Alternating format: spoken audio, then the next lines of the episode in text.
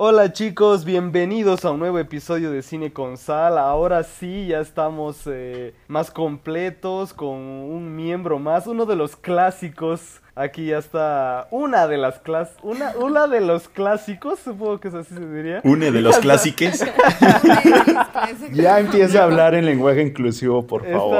y entonces estoy muy emocionado por eso, para recordar los viejos tiempos. Y también hablaremos de un tema muy candente últimamente en las redes sociales, así que estará buenísimo. Pero, ¿cómo están chicos? ¿Qué, qué me cuentan? ¿Cómo van? ¿Quién quiere la palabra? La clásica.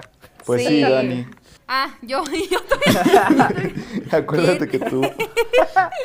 Hola a todos, ¿cómo están? Oigan, estoy muy feliz de estar aquí otra vez. Obligué a mis compañeros a prender sus cámaras porque pues también quería verles sus caritas preciosas que tenía rato sin ver. La verdad es que hoy vine porque vamos a hablar de Barbie, pues sabemos que si alguien es fanática de Barbie en este universo soy yo y lo llevo repitiendo desde el episodio 1 de este podcast, así que claro que no podía faltar el día de hoy. Así que nada, estoy muy feliz. ¿Ustedes cómo están? Hola, ¿cómo están? Bienvenidos a el podcast de Cine con Sal. Yo estoy muy bien. Mi nombre es Sam, si es que escuchan esto por primera vez y pues nada, estoy emocionado por el tema que vamos a tocar hoy. Espero que se queden hasta el final.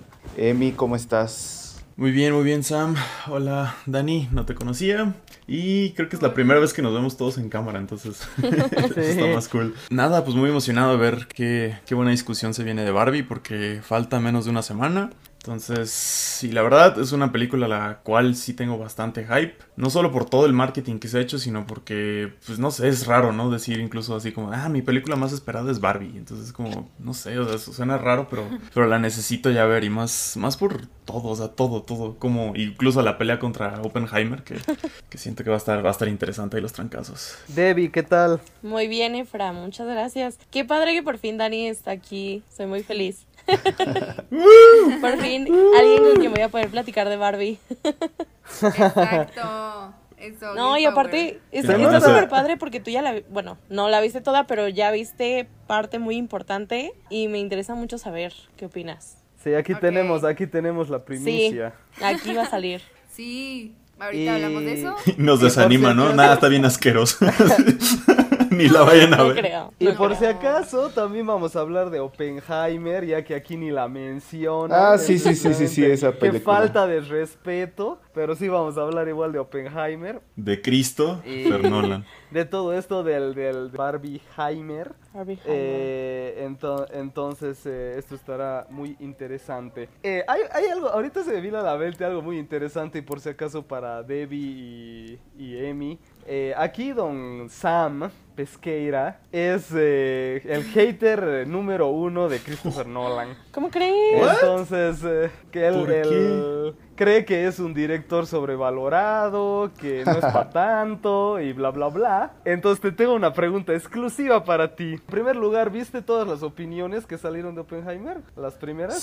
Sí, sí, ya las leí. Ok, ya, ahora después de haber leído todo eso y lo que está diciendo la gente y toda la cosa, ¿ahora sí crees que Nolan tiene chance de su Oscar o sigues diciendo de que nunca lo va a ganar? Mira, yo creo que ha tenido buenas películas por las cuales ha sido nominado y que pues, no gana el Oscar porque hay otras películas que se lo roban. Entonces, no creo que esta vaya a ser la excepción. No lo creo. Entonces, puede que Oppenheimer sí sea buena. Y la verdad es que esas primeras críticas sí elevaron un poquito más mis expectativas hacia la película, pero dudo mucho que Oppenheimer sea la película que le dé el Oscar a Nolan. ¿Pero te esperabas que sea así tan que por poco no dijeron que es la película perfecta? Pues no lo sé, mira, eh, en estos últimos meses como que he aprendido a no confiar tanto en las primeras críticas. Porque hay muchas películas eh, como Quantum Mania que decían, wow, la mejor película de Marvel, el mejor villano que hemos tenido, no sé qué. Y ya ven lo que pasó, entonces Siento que las primeras críticas a veces sí se toman mucho como todo lo positivo que se dice, más porque pues hay un fandom de Christopher Nolan, entonces ya están como que esperando todo eso. Y no sé, prefiero pues esperar, pero no voy a mentir, sí esas primeras críticas me hicieron interesarme un poquito más en la película. Ustedes chicos, ¿Qué opinan de Oppenheimer o qué esperan? Creo que va a estar bomba, ¿no? Va a ser una, una película y una experiencia explosiva. Exacto. Ojalá que nos reviente la cabeza. Ya. Como el emoji, así, ¿no? Es con la, el- Exacto, saliendo la, el hongo así de la cabeza, el hongo de humo. Yo quiero saber de qué va el orden de los lugares para ver la película. Si vieron que Nolan pasó como ese dato para ver la película. Ah, sí, sí, sí. sí, sí, ¿Ah, sí. neta? Ajá. ¿Cómo? Yo No entiendo. por- O sea, No, yo tampoco. hay como bien. una imagen de las butacas perfectas para que tú puedas disfrutar la experiencia completa de ver Oppenheimer. Ah. Ah, Entonces, Yo quiero saber por qué. Ujú. pues Por por, mamón. o sea, para que viaje bien el sonido. Es Porque que en es- todas es- las ajá. salas está como bien distribuido, entonces supongo que por eso. Ajá, exacto. Se supone, ya, no, no, no me acuerdo si era en The Big Bang Theory donde hay un vato que dice, ah, es aquí está la acústica perfecta y el vato se pone, se pone a hacer como ecos en toda la sala y hasta que encuentra su lugar perfecto. Entonces supongo que va a ser por eso. Es por mamón, o sea, básicamente. Marketing, marketing disimulado. Casi, casi de esos vatos que llega al IMAX y dice, ah, esto no es IMAX. Y según esto, que tiene que ser en Ándale. 70 milímetros y no sé qué. El otro día estaba viendo un video, dije, güey. O sea, imagínate que empieza a hablarle con alguien así. O sea, que empieza a hablar con alguien que no sabe mucho de cine y le dices, ah, este, no, es que voy a ir a un IMAX, pero este no es un verdadero IMAX. Es como, ay, cállate el hocico. y déjame No ver la película. La gente, la gente, pero, pero ahí dice IMAX en la puerta. Dice, pero es que no es un verdadero IMAX. Y te pones como el vato de La La Land. No, es que esto no es jazz. Sí. Ándale. Pero sí, Eh, ojalá tú- me huele la cabeza Oppenheimer. Tú, en Dani. pocas palabras. Vos eres fan de, de Nolan, eso yo sé. Sí, sí, soy muy fan de Nolan. Eh, me emociona mucho la película. No he querido ver los trailers porque ya últimamente intento no ver trailers, justo porque siento que muestran demasiado. Entonces quería llevarme una sorpresa y, o sea, pero sí sé de qué va la película, entonces me interesa porque para empezar es un tema bastante importante en la historia. Y pues nada, o sea, el cast está muy cool también. Yo confío plenamente en Nolan, o sea, le podría entregar mi vida y que haga una película también. Entonces... Pues yo digo que va a estar muy buena, la neta. Y que Sam sí dice que está mala. O sea, no podemos confiar en Sam. O sea, reseñas bien extrañas. O sea, le da cinco estrellas. ¿A qué le diste cinco estrellas la otra vez? Que te dije, no, no es posible. Le dio cuatro. Le diste 4.5 a Rápidos y Furiosos. manches. maldito. Ay, No, sí, si no. te pasaste de lanza. Ay, no. dije, Sam, o sea, no podemos confiar en las reseñas de Sam. Entonces, es, es medio amargado. Entonces, vamos a ver qué tal nos va con Pero es, como muy polarizante, ¿no? Así como. está como todo, a, a todo lo demás. No, no, no es una porquería. Pero Rápido y Furioso es como. No, no, mi Sí, la leyenda del chupacabra cinco estrellas, pero La La Land No, una, o sea, La La Land, una- no te gusta. No, así te mato. no, La La Land sí te gusta, ¿no, Sam? Sí, yo soy fan de La La Land. Ah, bueno, sí, ya. sí, sí. Se Ese salvó. sí le gusta, ese sí le gusta. ¿Te gustó Babylon? De eso ya no hablamos. Le di tres y media, tres y media. Ay. Falta de Sí. respeto. Creo que de las Sí, la neta, películas sí, de. Chazelle sí es la que menos me gusta. Has estado igual que los gringos diciendo que era una huevada. No tanto, pero tampoco es como que wow, la mejor película del mundo. Ok. Ok. Pero bueno, entonces, eh, Sam, eh, te mueres de ganas de Barbie, entonces. ¿O no? O igual, chicos, también tienes tus problemas. Vas a ver primero Barbie.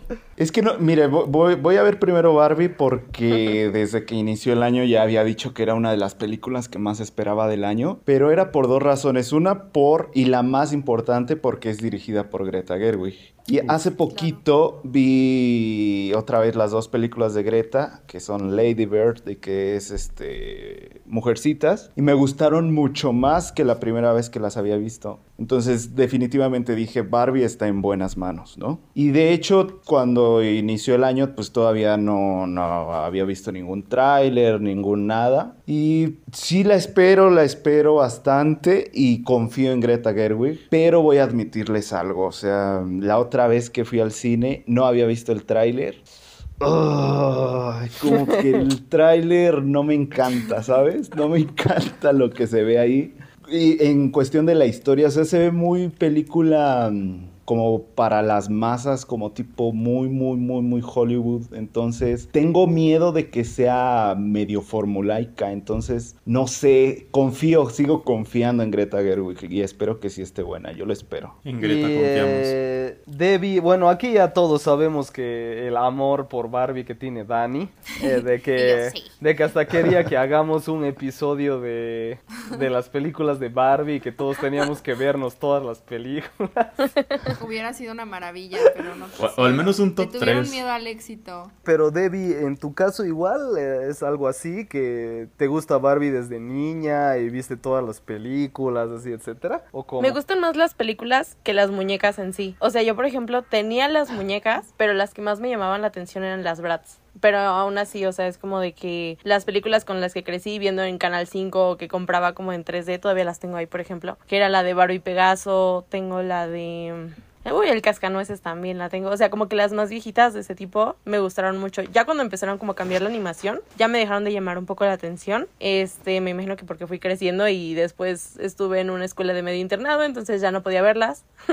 Pero sí me llaman mucho la atención desde, desde mi infancia. Y esta película realmente no sé qué, no sé qué esperar de ella. O sea, no creo que hable tanto acerca de Barbie, no sé, en películas pasadas, por ejemplo, sino cómo tratábamos a las muñecas, cómo es una Barbie en el mundo real, cómo, no sé, siento que va a ser muy existencial esta película. Eso es lo que a mí me llama mucho la atención, cómo van a retratar esta película, porque siento, siento, no sé, tengo una corazonada de que realmente el cliché de que Ken y Barbie eran pareja, pues no es así. Nosotros casi siempre la relacionábamos o con luchadorcillos que teníamos por ahí o, o con Max Steel, por ejemplo. Entonces siento que va a haber como un crossover en algún momento de con un Max Steel. Entonces Sería muy interesante ver eso en la película. Por favor, por favor, lo necesito.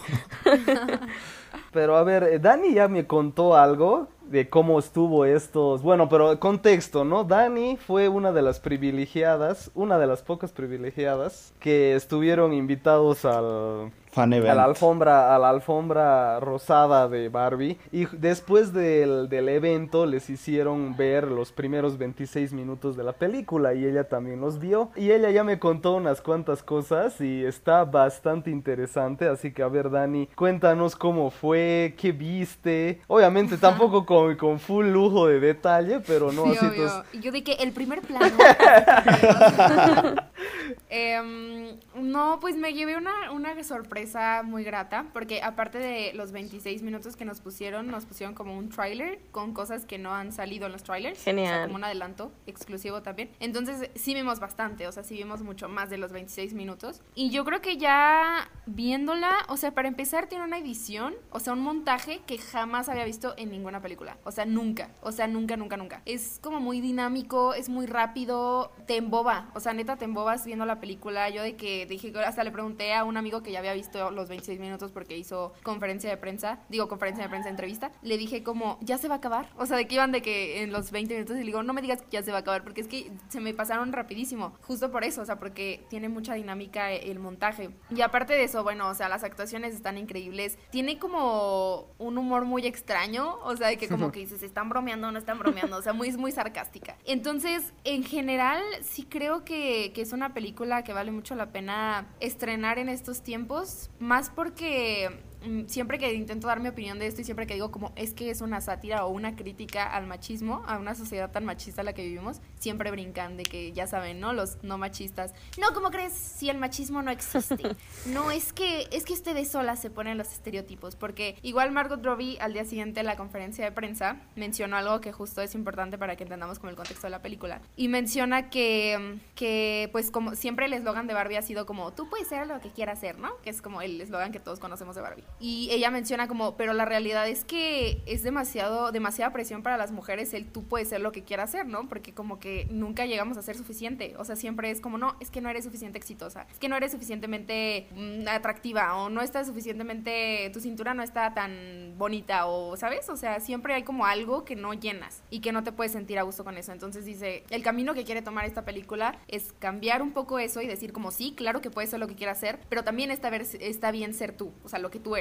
Entonces creo que la película va mucho por ese lado, o sea, por mostrar una realidad que es como, sí, Barbie siempre ha sido como inspiradora, una marca inspiradora para las mujeres, pero tiene que ir evolucionando conforme va evolucionando la sociedad también, ¿no? Entonces por eso me gusta tanto y por eso siempre me ha gustado mucho la marca de Barbie. Y la neta se refleja muy bien en la película, o sea, tal cual el mensaje que yo creo que quiso dar Greta lo está reflejando perfectamente la película y, y sí tiene un, un mensaje bastante potente, o sea, pusieron ahí en el adelanto de que una escena, que no les voy a dar muchos detalles para no no darles spoiler, pero una pequeña escena en la que está América dando como un discurso hacia, no sé si sean más Barbies o no sé qué sea, o sea, pero de que algo, y justo está hablando de eso, o sea, de todo lo que les platiqué ahorita que dijo Margot, entonces creo que sí es una, un mensaje bastante potente, que a muchos les va a molestar, pero les va a tocar soportar, porque es muy real, o sea, la neta es muy real. Entonces, pues nada, es eso, me gusta porque es una combinación de un mensaje bastante importante y potente, pero de una manera que creo que es bastante gentil con las audiencias actuales también. Eso les puedo decir de lo que vi.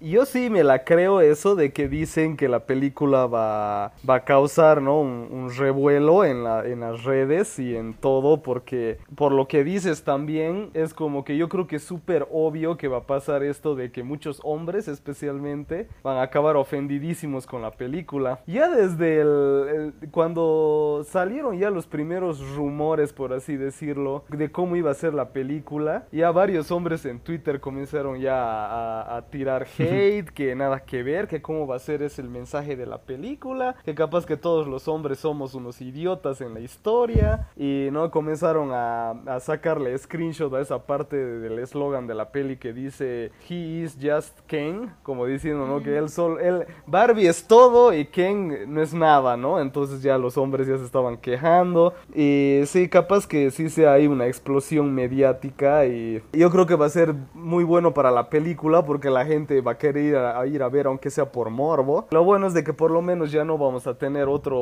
otro fracaso de taquilla que ya me está preocupando.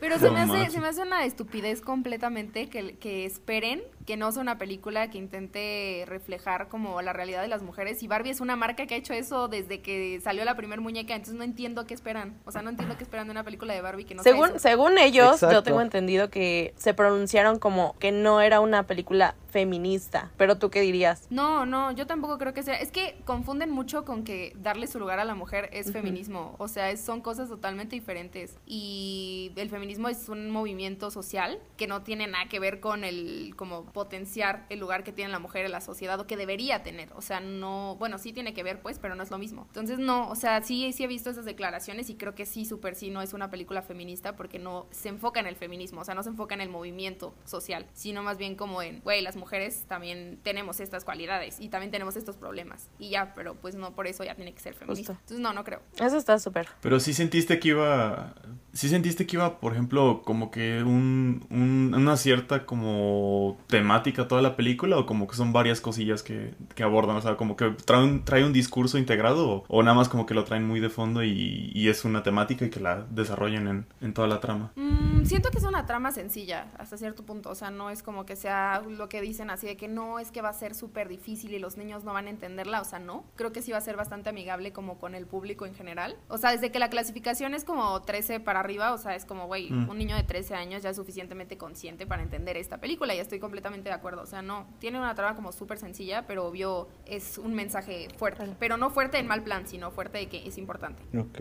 Ya, la vendiste creo que de la mejor manera. Sí, está súper. Y yo Warner de nada.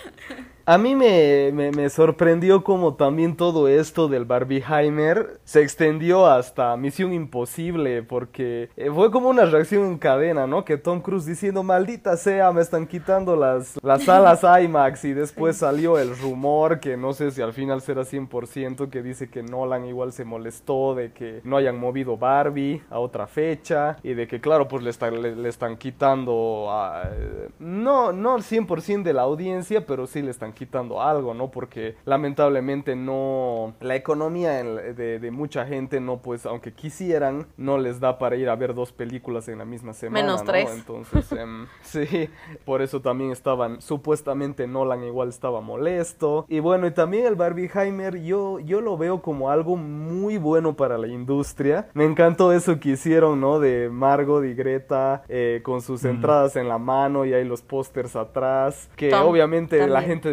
decía que Killian y Tom también, y decían que Killian y Nolan hagan lo mismo, y yo era, ¿qué van a hacer? O sea, Nolan no te acepta ni selfies y, va, y va a irse a tomar una foto con la entrada de Barbie. O sea, esas cosas no pasan. Y me parece algo muy bueno para la industria, especialmente ahora en lo que estamos viviendo de, lo, de los fracasos. Porque realmente hay mucha gente que sí la está pensando muy bien y, quiere ver las dos películas el mismo día. O sea, eso del double, double feature está volviendo después de no sé cuántos años. Porque nadie va, casi nadie va dos veces el mismo día al cine y ahora con esto sí es como que la gente se quiere subir al tren del mame, como dicen ustedes. Entonces, ustedes los jóvenes. no, los mexicanos. Ustedes los mexicanos. La chaviza, ¿no? La chaviza mexicana. Eh, eso me agrada bastante y ahora bueno con lo de las huelgas eh, me parece que por lo menos es algo positivo. Pero ustedes cómo ven lo del Barbieheimer, ¿cómo les pareció? Bien, me gusta la sangre, o sea, que haya pelea es como sí, por favor. Y es más, cualquiera que esté escuchando esto si decide ver Oppenheimer antes que ver Barbie, déjame decirte que eres un psicópata. potencial. Si conocen a alguien así, llamen a la policía porque es un psicópata en potencia. Porque no, o sea, siempre tiene que ver Barbie. Es más, pues Oppenheimer es esto, es, pues es una biografía, es más histórica, entonces pues no hay mucho que te spoilen, entonces como que hace más sentido ver Barbie primero. Pero sí, justo como dice para mí me encanta eso de que por fin, o sea, creo que en mi vida, o sea, yo creo que nunca había visto, no sé si ustedes chicos, si algunos habían visto así de que, ah, sí, es que necesito ver dos películas el mismo día. O sea, a mí nunca me había pasado eso. Yo sí lo hago. No. creo que solo una vez ha habido algo similar, que era cuando se estrenó Dune y el mismo día se estrenó, puta, no me acuerdo cuál era, pero se estrenaron tres películas eh, de que el mismo día, pero justo fue tan irrelevante que ni siquiera me acuerdo de qué otras películas se estrenaron.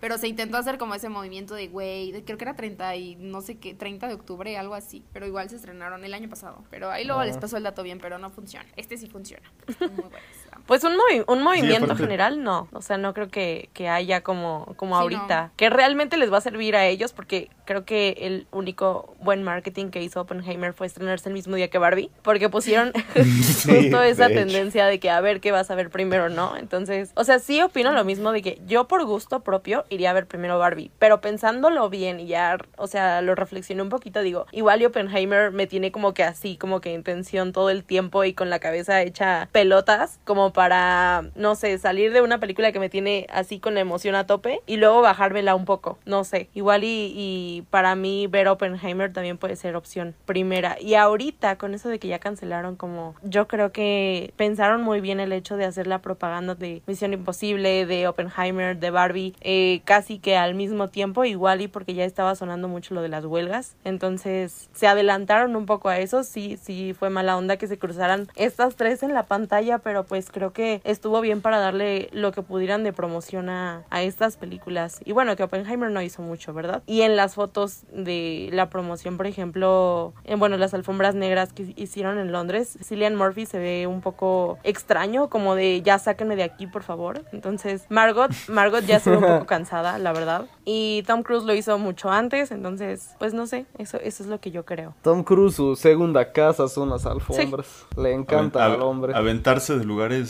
donde probablemente se muera y alfombras rojas. Pero moriría feliz. Creo que su entorno. Vos, Sam, ¿qué opinas? Yo opino lo mismo que Debbie, porque siento, es que desde, no sé si se acuerdan que desde 2020 que se estrenó Tenet, como que Nolan estaba mostrando su lado más gris, su lado más oscuro, porque decía, es que mi película a fuerza tiene que estar en cines, no me importa que sea pandemia, no me importa. Y al final perdió y Warner perdió y por eso fue lo que pasó. Que todos perdieron.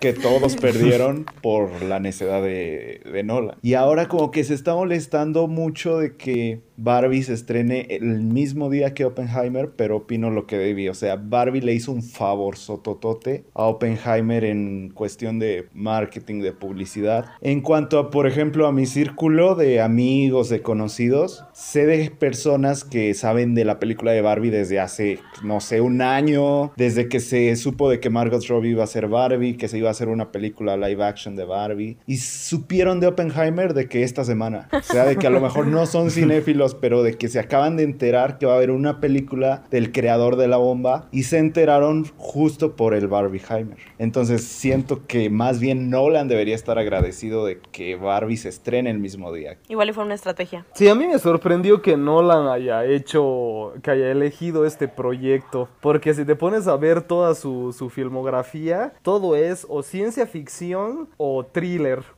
se podría decir, ¿no? Es como que los dos géneros que más hizo. Y cuando me enteré que iba a ser una película biográfica del creador de la bomba atómica y todo, yo dije, pero ¿por qué? O sea, ¿qué cambio más, más radical? Y claro, obviamente cuando ya comenzaron a hablar todo esto de que se va a estrenar el mismo día que Barbie y todo, yo era, no, pues ya perdió la taquilla. Porque por más que sea Nolan, porque ese era el primer tema, ¿no? El primer tema era cuál de las dos va a ganar más plata. Así comenzó el todo, toda esta historia. Claro, sea, Oppenheimer al día de hoy la tiene las de perder, obviamente, porque uno es película biográfica, histórica, tiene escenas en blanco y negro, dura casi tres horas, entonces obviamente eso no, no puede competir con una marca súper comercial que encima tiene comedia, que encima tiene a Margot Robbie y la película debe durar cuánto, menos de dos horas. En taquilla imposible de que tengan los mismos números, pero lo que yo quisiera saber, y aquí tienen que ser sinceros, no me vengan con, con fanatismos. Ustedes así sinceramente, ¿cuál creen de las dos que va a ser mejor película? Ah, en todos los aspectos, obviamente. Es que Barbie puede ser, o sea, creo que Oppenheimer la tiene más segura creo que es más decir, ah, ok, porque ya sabemos como que es el director, o sea, vamos a estar así, es esto, el tráiler se ve como interesante, se ve que, o sea, tiene escenas en blanco y negro, cosas que de hecho el otro día estaba leyendo, no sé si alguno de ustedes que es, como, que son partes objetivas y luego subjetivas, que depende del, del color, dije, ay, o sea, si ya está, nos vamos a poner así interesantes, o sea, tiene como que conceptos interesantes, eh, Nolan, no, Nolan siempre se ha caracterizado por hacer buenas películas, o sea, puede que haya algunas que te gusten más buenas, pero objetivamente todas son buenas. O al menos las que yo he visto, creo que me faltan unas dos o tres. Pero Barbie creo que tiene, o sea, yo le tengo mucha fe a Barbie. Uno, la directora. Y dos, porque tiene mucho potencial. O sea, puede ser una cosa que puede ser una trama muy sencilla. Que con, que igual como, me da como que vibras más como de Pixar. Que son tramas que igual un niño puede digerir, pero también un adulto puede como que absorberle cosas, este, pues interesantes, incluso existencialistas. No sé, por, por ejemplo, la parte donde Margot Robbie dice que alguien ha pensado acerca de la muerte. Y es como, Claro, sí. O sea, esa parte yo dije, eso me da esperanza. O sea, ese, pequeño fragmentito dije, igual y puede estar interesante, igual. Y puede ser nada más una película así como del, del montón así para hacerte reír. Que no, no todo tiene que ser profundo, sino nada más que sea una buena película para pasar el rato y, y que después de en 10 años la veas y digas, ah, qué padre. Está, está muy bien, está muy, es una buena película, pero pues sí, yo creo que sí, Oppenheimer probablemente sea la, la que tenga la mejor, pero ojalá me equivoque y ruego por favor, por amor de Dios, que, que Barbie esté bien chida. O sea, necesito que Barbie sea excelente, o sea, que sea... Porque aparte de ser, imagínate, ¿no? O sea, que ponerte en tu 4 de Leatherbox así poner así, Barbie. ¿Por qué? Porque está bien chida, o sea, porque está muy buena. O sea, que esté al nivel, no sé, por ejemplo, apenas vi que Greta Gerwig subió como que una lista, que no sé si es de ella, pero sí, o sea, como películas, o sea, tiene como de Almodóvar, de Odisea el espacio, como que películas que tienes que ver de dónde se inspiró. Y si está como que más o menos como que. Ah, exacto. Si está como en esa, en esa misma línea, por favor. O sea, por favor, que me equivoque y que sea, que sea muy buena. Vos, Debbie. Sigo pensándolo, la verdad.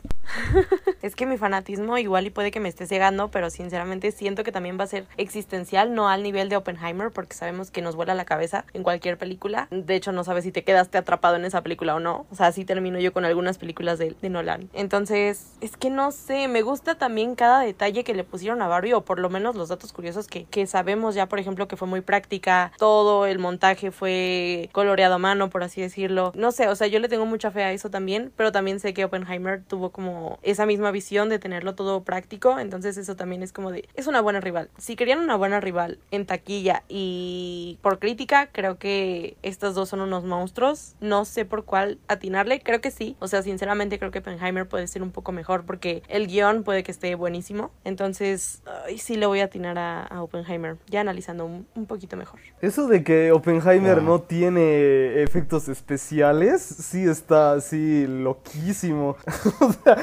eso, eso es algo bien Nolan, o sea, que te saque un dato así. ¿Sí es cierto ah. que explotó una bomba atómica? No, ¿sí? No, atómica, no. Pero sí fingió una explosión. estaría, estaría, estaría bien. Yo que no estaríamos haciendo esto. Dice, Kuwait se, Kuwait se extinguió, gracias Nolan. Es como, wow, espérate, güey. Yo que sepa, hizo una explosión y también vi que creó algo así como un globo aerostático que por fuera tenía así, eh, supongo que pintado, dibujado, qué diablo será. Le hicieron así como una textura realista para que cuando el globo se infle, en la cámara pareciera el humo de la bomba atómica. Entonces, eso es un efecto práctico. Entonces, así las recrearon, algo así. Eso está increíble. Eso está increíble y le da muchos puntos, la verdad. Sí. Vos, Dani, ¿qué opinas? Hermano, hermano, esas cosas no se preguntan. No, la. no, la neta es que, sí, o sea, yo digo que ambas tienen potencial para ser igual de buenas. No apostaría porque una puede ser mejor que la otra, pero obviamente va a ser mucho más iconic Barbie y se va a quedar en tu mente para siempre. Y Oppenheimer puede que te guste, pero no va a ser el icono que va a ser Barbie. Aparte, neta, el, o sea, la producción de Barbie está cañona, o sea, de que muy pocas veces en la historia el cast, o sea, el cast de otras películas, otras producciones, ha querido colarse a un set solamente para pararse en la casita de Barbie. O sea, de que está increíble cómo se pusieron a armar todas las cosas para que se viera totalmente realista, de que con la iluminación tuvieron un chingo de pedos, o sea, de que imagínense de que todo rosa y un foco así de que pegándote, evidentemente la cara se te veía rosa. Entonces tenía que todo de tela y después de que eso en postproducción de que checarlo. O sea, neta, es una, es, es mucho esfuerzo el que le metieron a la película. Y creo que por ser Barbie, como que mucha gente dice que no, pues, o sea, pues está más básica, ¿no, güey? O sea, la película fue un pedo. Entonces yo digo que ambas tienen potencial de ser muy buenas, pero obviamente voy a apostar por Barbie. Ya, está bien. Vos, Sam, Barbie. No sé, es que lo pienso mucho por eso que les acabo de decir, porque, por ejemplo, si nos basamos en filmografías y en las últimas, pongámosle las últimas dos películas que ha sacado cada, cada uno de ellos. Yo diría que Barbie. tiene más. Yo diría que Barbie va a ser la mejor si nos basamos solo en eso. Y es que, por ejemplo, Lady Bird y Mujercitas también son películas que no son muy profundas, que no son muy enredosas, pero son muy efectivas, o sea, son muy buenas. Y al contrario, con Nolan me pasa de que suelen ser un poco más profundas, un poco más para pensar, pero no me gustan tanto. Entonces no se me hacen tan buenas películas. Entonces pude haber dicho lo mismo con Tenet y Tenet es una de las películas que menos me gustan de Nolan. Pero el tráiler de Oppenheimer me gusta más que el tráiler de Barbie. So, no sé. Pero igual el tráiler de Barbie, no sé, siento que está como intencionalmente para que no te revele nada. O sea, siento que es como medio superficial. Siento que está muy superficial. Pero sí, justo también ya, ya quiero ver así como niño, quítate. Vengo a disfrutar Barbie. Yo sí. Tú no sabes nada. bueno, creo que, Dani y Debbie sí, han de estar así como de, niña, tú no creciste con esto, quítate. A mí el meme que me encantaba era ese de los Peaky Blinders y que era de, denme, queremos entradas para Barbie y así con, con traje y las boinas así. Estaba bueno. Puro Godín ahí en la sala de cine. sí voy a hacer. ¿Y tú, Efra, qué opinas? ¿Cuál crees que sea mejor? Mm, no, yo sí Oppenheimer, sí o sí. Ok, Efra, deja de conducir. ok, Pero estaría muy cool. ¿Sabes qué estaría buenísimo? De que las dos películas estén buenas, así buenas, buenas. Y que en los Oscars del próximo año, si es que hay, que quién sabe qué mm. pasará. Se vuelvan a pelear. Esta batalla sí estaría buena. Que, que, estén nominadas a mejor película las dos. Y que sea otra vez debate. así todo esto de que quién va a ganar el Oscar, ¿no? Pero claro, quién sabe también qué otras películas van a salir. Y bueno, también está Killers de, de Scorsese. Dune 2 de eh, Villeneuve. Mm, no sé si, si ganaría mejor película Dune 2, pero bueno pero hace un montón. Eh, pero, o sea, estaría muy cool que pase eso. Entonces, obviamente, yo sí les deseo lo mejor a las dos películas y les tengo bastante ganas. Y justo a los chicos les estaba contando, pero Dani también tiene un punto, de que les estaba diciendo de que me estaba preocupando de que Oppenheimer ya tiene, no tiene el, puntuación en Rotten Tomatoes, pero ya salieron las primeras eh, impresiones. En cambio, Barbie, yo no entiendo por qué, tuvo la premiere, pero les hicieron, por lo visto les, hizo, les hicieron firmar eh, en Barbie eh, y comenzaron a salir eh, más cosas eh, que no deberían haber mostrado como lo de John Cena o como lo de la canción de Ken. Entonces ahí yo comencé a pensar, ojalá que no sea la clásica porque es una clásica si no se dieron cuenta de que Hollywood cuando sabe que una película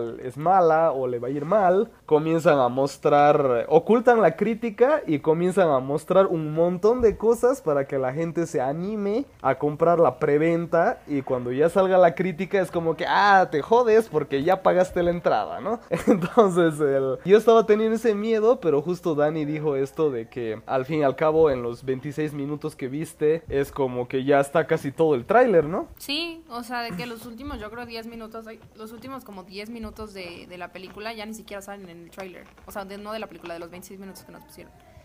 O sea, que realmente es muy poquito. Literal, así de rápido como pasan en el tráiler, así de rápido pasan en la película. O sea, de que ni lo sientes. O sea, es como de, ah, ya pasó. De que la canción de Dualipa que han escuchado, de que en todos los pinches lugares y todas horas, todos minutos, sale de que segundos en la película, sale una secuencia, ya, ya. El baile.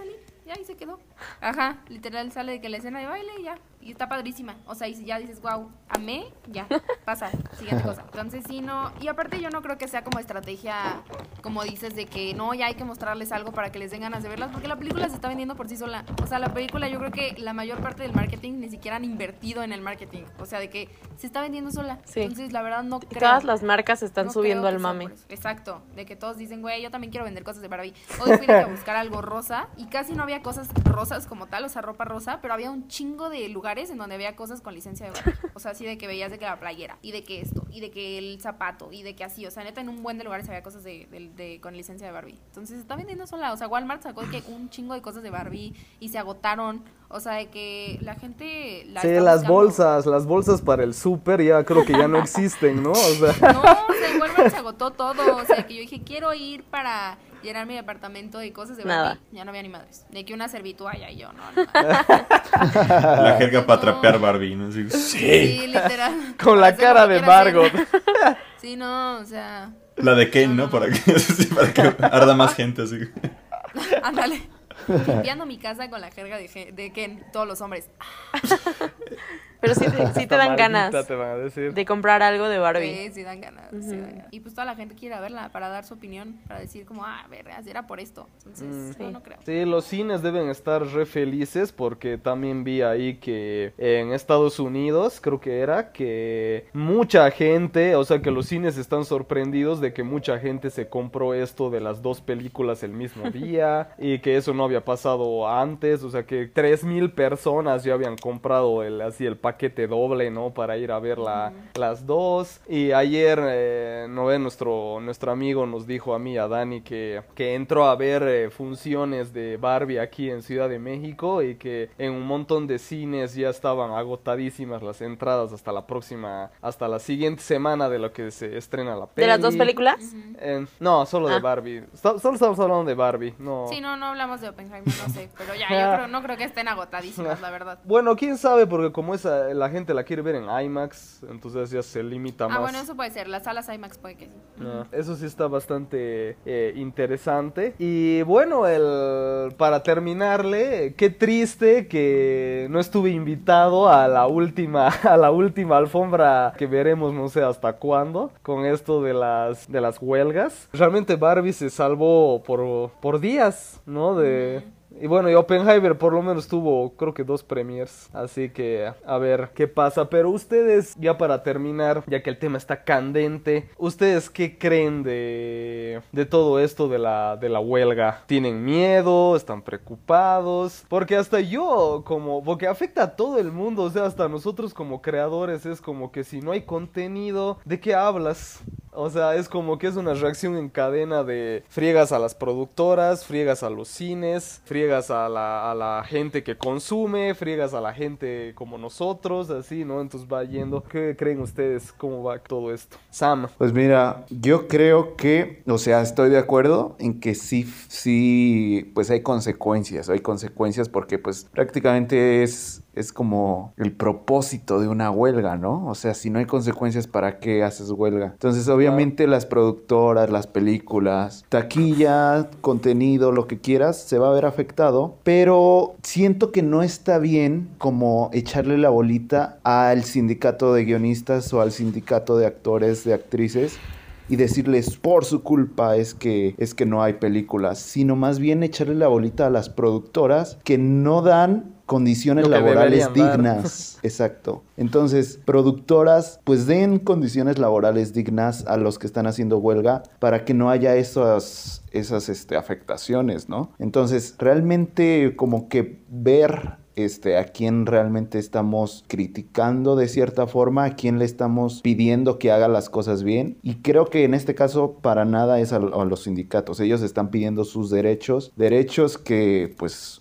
son de ellos, que no se les están respetando o algunas cosas que a lo mejor cambiaron con toda la época del streaming, con toda la época de la inteligencia artificial. Son derechos o pequeños espacios legales que quieren que sean aclarados y pues las productoras creo que tienen que responder lo más pronto posible para que esto pueda arreglarse. ¿Vos, Dani? No, pues yo estoy completamente de acuerdo con lo que están haciendo, la verdad. Creo que de yo estar pasando por esa situación también me uniría a la huelga. Eh, la neta es que sí, o sea, si nos ponemos a pensar si está muy cañón, cómo está, cómo podrías ser reemplazado, tu trabajo podría ser reemplazado. Y realmente en algún punto creo que cualquier trabajo podría ser reemplazado por la inteligencia artificial, pero ah, sí está muy cañón pensar en que, imagínate como escritor que tú des el guion de una temporada de una serie y que ya la inteligencia artificial te arroje de que 15 opciones diferentes y sea como, güey, pues solo te necesitamos para esto, entonces solo te vamos a pagar esto. Y ya de que regalías o lo que sea de los demás episodios o cuando están en streaming, de que años después que siguen viendo la serie y sigue siendo exitosa, no recibas nada de eso, si es como, está cabrón. Y yo creo que ya ahorita que creo que fue una ventaja, o sea, a la vez parece ser una desventaja, pero yo creo que es una gran ventaja que los actores se hayan unido a la huelga ya, porque al final presionan mucho más a las, a las productoras. O sea, es como, güey, es que no podemos hacer nada, o sea, si ya están en huelga también ellos, pues ahora sí que es como, tenemos que dar respuesta ahora sí. Y creo que eso puede ayudar a que sea un poco más rápido el que esto se calme y que esto se resuelva. Pero sí tengo miedo, tengo miedo, tiempos oscuros se acercan, Harry, porque pues de por sí estábamos como que en un momento en el que aunque había demasiado contenido, como que no había nada. O sea, a pesar de que salían de que 10 películas en bien poquito lapso de tiempo, como que todo estaba muy raro. No sé si ustedes sentían lo mismo, pero como que todo estaba muy raro. O sea, tanto contenido, tanto exceso de cosas que era como, güey, ya no puedo con tanto. Entonces creo que también puede ser una ventaja decir como, en vez de sacar de que 80 series en Netflix, mejor saca de que 10, que sean muy buenas, que tengan un, buen guion y que tengan asegurado seguir y que no me la vayas a cancelar en la segunda temporada cuando me dejaste entrada de que iba a pasar, ¿no? Que suele pasar muchísimo. O sea, por ejemplo, en Netflix pasa muchísimo. O sea, que ves una serie y ya cancelaron la segunda temporada y ya no existe y ya nunca tuvo final. Y es como, ¿qué? Sí. O sea, me eché y invertí mi tiempo en estas temporadas para que al final no tenga, o sea... Y todavía te dejan con cliffhanger. Ajá. Ajá, exacto, entonces es como no, o sea, creo que creo que a todos nos conviene que esto suceda, va a ser un cambio extraño y va en el proceso obviamente, pues miren, vamos a, tener que ver de dónde sacamos contenido porque sí va a estar muy complicado, pero creo que creo que es bueno que estén peleando por eso y pues ojalá lo resuelvan lo más pronto posible. Sí, hay eh, casos de algunos guionistas que realmente da pena, o sea, se, se pasan los de la industria. Por ejemplo, son escritores que están detrás de películas o series súper exitosas y los pobres hombres no tienen ni para comer o no tienen dónde dormir o como en el caso de por ejemplo el escritor de El Oso, esta serie que está en Star Plus y el director del juego del calamar. Imagínate semejante serie que fue el juego del calamar y el pobre hombre cuando lo nominaron a los Emmys creo que fue, no tenía dinero para para rentar un smoking, o sea, un traje y lo mismo le pasó al de el, el oso. Entonces es como que las industrias, las plataformas, las distribuidoras, las productoras se llenan de plata y a los escritores especialmente les dan migajas y encima es como a quién le importan los escritores, ¿no? Porque por lo menos los actores tienen la, la fama. En cambio el escritor, aparte de que ni le pagas, nadie sabe quién eres.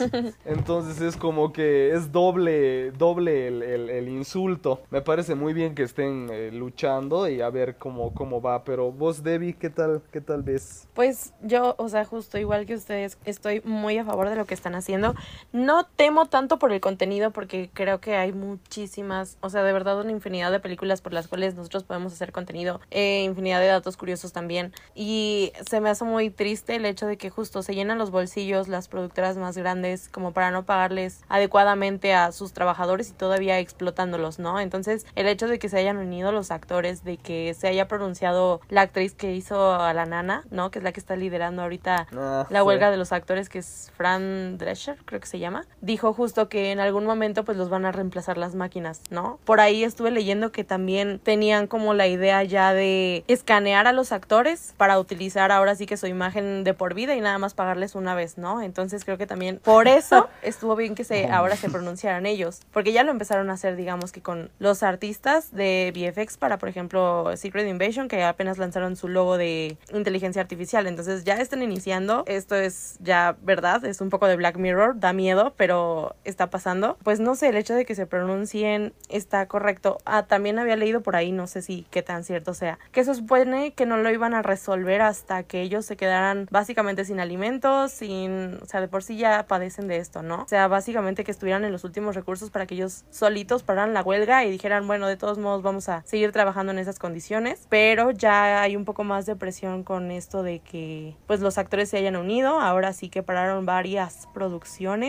No sé por qué, creo que la de House of the Dragon, la segunda temporada, creo que no iba a tener como un problema con ello, o iba a ser la única que no iba a tener problema con ello, pero Es porque los contratos son del, de Inglaterra, del Reino Unido, algo así es. No, aparte Ajá. los guiones ya están de que escritos, Ah. entonces ya no necesitan eso. Lo que sí es que no va a haber quien haga los cambios en el set, o sea, porque pues, bueno, no sé si sepan los que nos están escuchando, pero cuando se está filmando una serie es muy común que en el set, o sea, en el momento se hagan cambios en el guion, entonces no va a haber quien supervise eso, lo cual preocupa bastante, así que yo preferiría que pararan la filmación. sí, pues, exacto, para que vendan mejor la calidad, ¿no? claro. pero pues están en todo lo- su derecho, están en todo lo correcto y pues, o sea, siento feo porque cuando tú estás trabajando en algo, en un proyecto durante tantos años y no llegas a pronunciar o a, digamos, presumir o enseñar tu producto que tanto quieres que salga a la luz, que probablemente vayan a ser muchos fracasos todavía de los que ya hay ahorita por esto de la huelga. El hecho de no hacerle marketing a tus a tu producto ni siquiera en redes sociales está está cañón. Ah, sí. Entonces, Sí. es un poco triste para los actores que están involucrados en esto, pero si son egoístas, se van a enfocar en eso. Si son empáticos, van a estar con los demás. Entonces, aunque no quieran, si se encuentran en el sindicato de actores, pues lo van a tener que hacer de todos modos. Eh, Creo que es Claro. algo similar a lo que nos vamos a enfrentar próximamente los creadores de contenido que, que no nos pagan por hacer publicidad. pero, ¡Huelga! pero tenemos que tener los ojos bien puestos ahí. Vamos a cerrar reforma. Eh, vos, Emi, Fíjate que ahora sí soy como el, ese niño que dice, ay, profe, creo que no hice la tarea porque apenas leí algo en, en la mañana de esto. Eh, creo que es una reacción bastante natural, incluso lo, lo harías tú sin- con tu trabajo, ¿no? Por ejemplo, que te estén, y creo que pasa muchísimo también aquí en México, de que empresas de que sobreexplotan los trabajadores, que no, no, te- no se sienten como que remunerados en lo que deberían. No los culpo, siento que es una medida bastante natural. Me daba preocupación, de hecho, antes de que se unieran los actores, dije, pues, o sea, si por sí son gente que no tiene muchos recursos o que está quejándose porque no tiene la suficiente, o sea, como que no se sienten tan valorados ec- económicamente y en tiempo, pues eventualmente las empresas van a decir, ah, pues que se queden ahí, ¿no? Incluso hasta los podemos reemplazar con otras cosas, siempre va a haber más gente. Pero ahorita con lo de los actores siento que eso fue una movida excelente, se, se vieron bastante empáticos, Eh, van a afectar a la industria, pero pues es como, o sea, siempre tienes que afectar algo para que te, para que hagas ruido, o sea, para que te noten incluso. Claro. Si no, pues, ¿para qué? O sea, es como, por ejemplo, me acuerdo que una vez así alguien dijeron, es que, ¿por qué lo- las marchas feministas, no? De que es que esas no son las formas, es como, pues si no haces ruido, ¿cómo esperas que te pongan atención? Es como, Claro. ya se intentó, es más, es más, ya se ha intentado de forma pacífica y a todos les vale gorro. Sea, es como de, no, pues tienes que, tienes que pintar acá, tienes que hacer el desmadre. Entonces, sí, lo, lo veo bastante, pues, ba- lo ba- bastante razonable. Eh, lo del tema de la inteligencia artificial, la neta sí da miedo. Siento que es algo que se debe regular y más porque, pues, yo estuve, pues, estudié programación, entonces sé más o menos las cosas que, que se pueden llegar a hacer con, esa, con esas cosas. Eh, incluso para mi trabajo la, la he utilizado varias veces y digo, esto se tiene que controlar porque, y más con el tip, con cuando es como cosa artística artística, porque es, es este, algo que tú le adjudicas un valor específico al arte y es como pues, si lo empieza a hacer una máquina, como que pierde ese tipo de valor. Entonces ahí se tiene, se tiene que ajustar eso y no sé, la verdad sí, sí son bastante, tiempos bastante interesantes los que se vienen. Yo no he visto lo de Wicked Invasion, no he visto ni siquiera el logo, porque sé que hicieron algo con, no sé si el, guion de la, de la, de la serie, el intro de la serie. No sé, la verdad no sé, ni, ni, he visto esa serie, la verdad no se me antoja nada. Pero este... Está muy buena. ¿Sí está buena? Uy. Entonces yo creo que una este, suscripción de Disney Plus igual sí me la Dales, sí. dales, porque se están, se están muriendo de hambre los de Disney. Los de Disney es como, uy, sí. Entonces me la voy a piratear entonces. no, pero, pero no, yo digo por los fracasos, pues. Los fracasos. Han tenido fracasos así muy, muy fuertes. O sea, sé que Flash fue un, un, asco. Ah, Marvel. No, ya con esto de que los actores, ya con esto de que los actores no pueden ni decir, mira el tráiler de la nueva película en la que estoy. O sea, ya Mansión Embrujada no la va a ver ni, ni, ni la mamá de Bob Iger. Imagínate, no vas a poder hacer ruido. Y por eso yo creo que Bob Iger salió a decir, lo que están pidiendo los actores y los guionistas no Ajá. es justo, es demasiado. Y yo era, ah, es porque estás así de que, de que todas tus películas se van a ir a la basura el resto Cállese, del año. señor. Pero bueno, gran capítulo chicos, estuvo muy interesante de todo un poco. Por fin ya aquí ya casi completos, falta Favo. Que yo creo que ya pierdan la fe, chicos. que, que te, posiblemente algún día tendrá me, un cameo. Me respondió el papa, me dijo, sí, jalo. Y Favo era como, nada, la neta no, estoy atorado. Uh, ¿qué, ¿Qué pasó ahí? Vamos a tener aquí a Bob Iger antes que a Favo. Es probable. Ajá. Bueno, entonces vayan diciéndome eh, dónde los encuentran, en sus redes, qué onda. Comencemos con Emi, desde Emi. Bueno, a mí me encuentran en TikTok y en Instagram como Emilio Riosa. Casi no subo tantas cosas, prometo. Siempre, bueno, ya, siempre voy a decir lo mismo, prometo como poner, ponerle sí, ganas. Eh, siento que están cagados mis TikToks. O sea, siento que no es tanta calidad, pero eh, sí están padres. O sea, sí, ahí este, estoy hablando, o sea, como opiniones muy generales. Que de hecho a mí me gusta muchísimo más este espacio. Siento que, por ejemplo, una plática, no sé, un TikTok de una hora, no sé cómo. Digo un TikTok de una hora, ¿eh?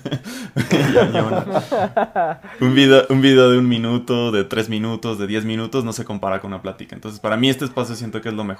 Para mí esta es mi, mi zona de confort. TikTok sí hay veces de que siento que me limito mucho, pero está padre. Emilio Riosa en todos, en TikTok y en Instagram. Debbie. Pues yo me encuentro en Instagram como Debbie-CH o Debbie Crespo con V e I latina. Tengo dos TikToks, pero bueno, en donde hablo de cine es CineDev, doble E y V. Listo. Dani, sí hoy, ¿cómo es? Dani, sí mañana. Sí. Eh, me pueden encontrar a mí en todas mis redes sociales como Dani Noy y ya. Dani mañana fío. Me, Hoy no me fío, mañana encanta, me encanta de que el nombre Dani Noy se hizo ya marca. Como ¿Ya era, lo o sea, registraste? hasta su, su, su No. nombre no es Dani Gómez, es Dani Noy, así no, claro, es su apellido. No y hoy. Primero y segundo apellido. Vos. Sí. A mí me pueden encontrar en Instagram, Twitter, TikTok y Letterboxd. Hay también, ¿cómo se llama? Threads. No, el- la nueva red social de, de Instagram, que es la Pero es competencia igual de Instagram, Twitter. ¿no? Ah, Threads, Threads. Threads, Threads, sí. threads, al Threads. final qué es, no sé. Twitter 2. Es- Hilos. Se dice Threads, bueno, Twitter 2. Estoy en Hay que ser como los españoles, ya, no hay, ya no hay que Sí. poner todo en inglés, ¿no? Es como, ah, hilos.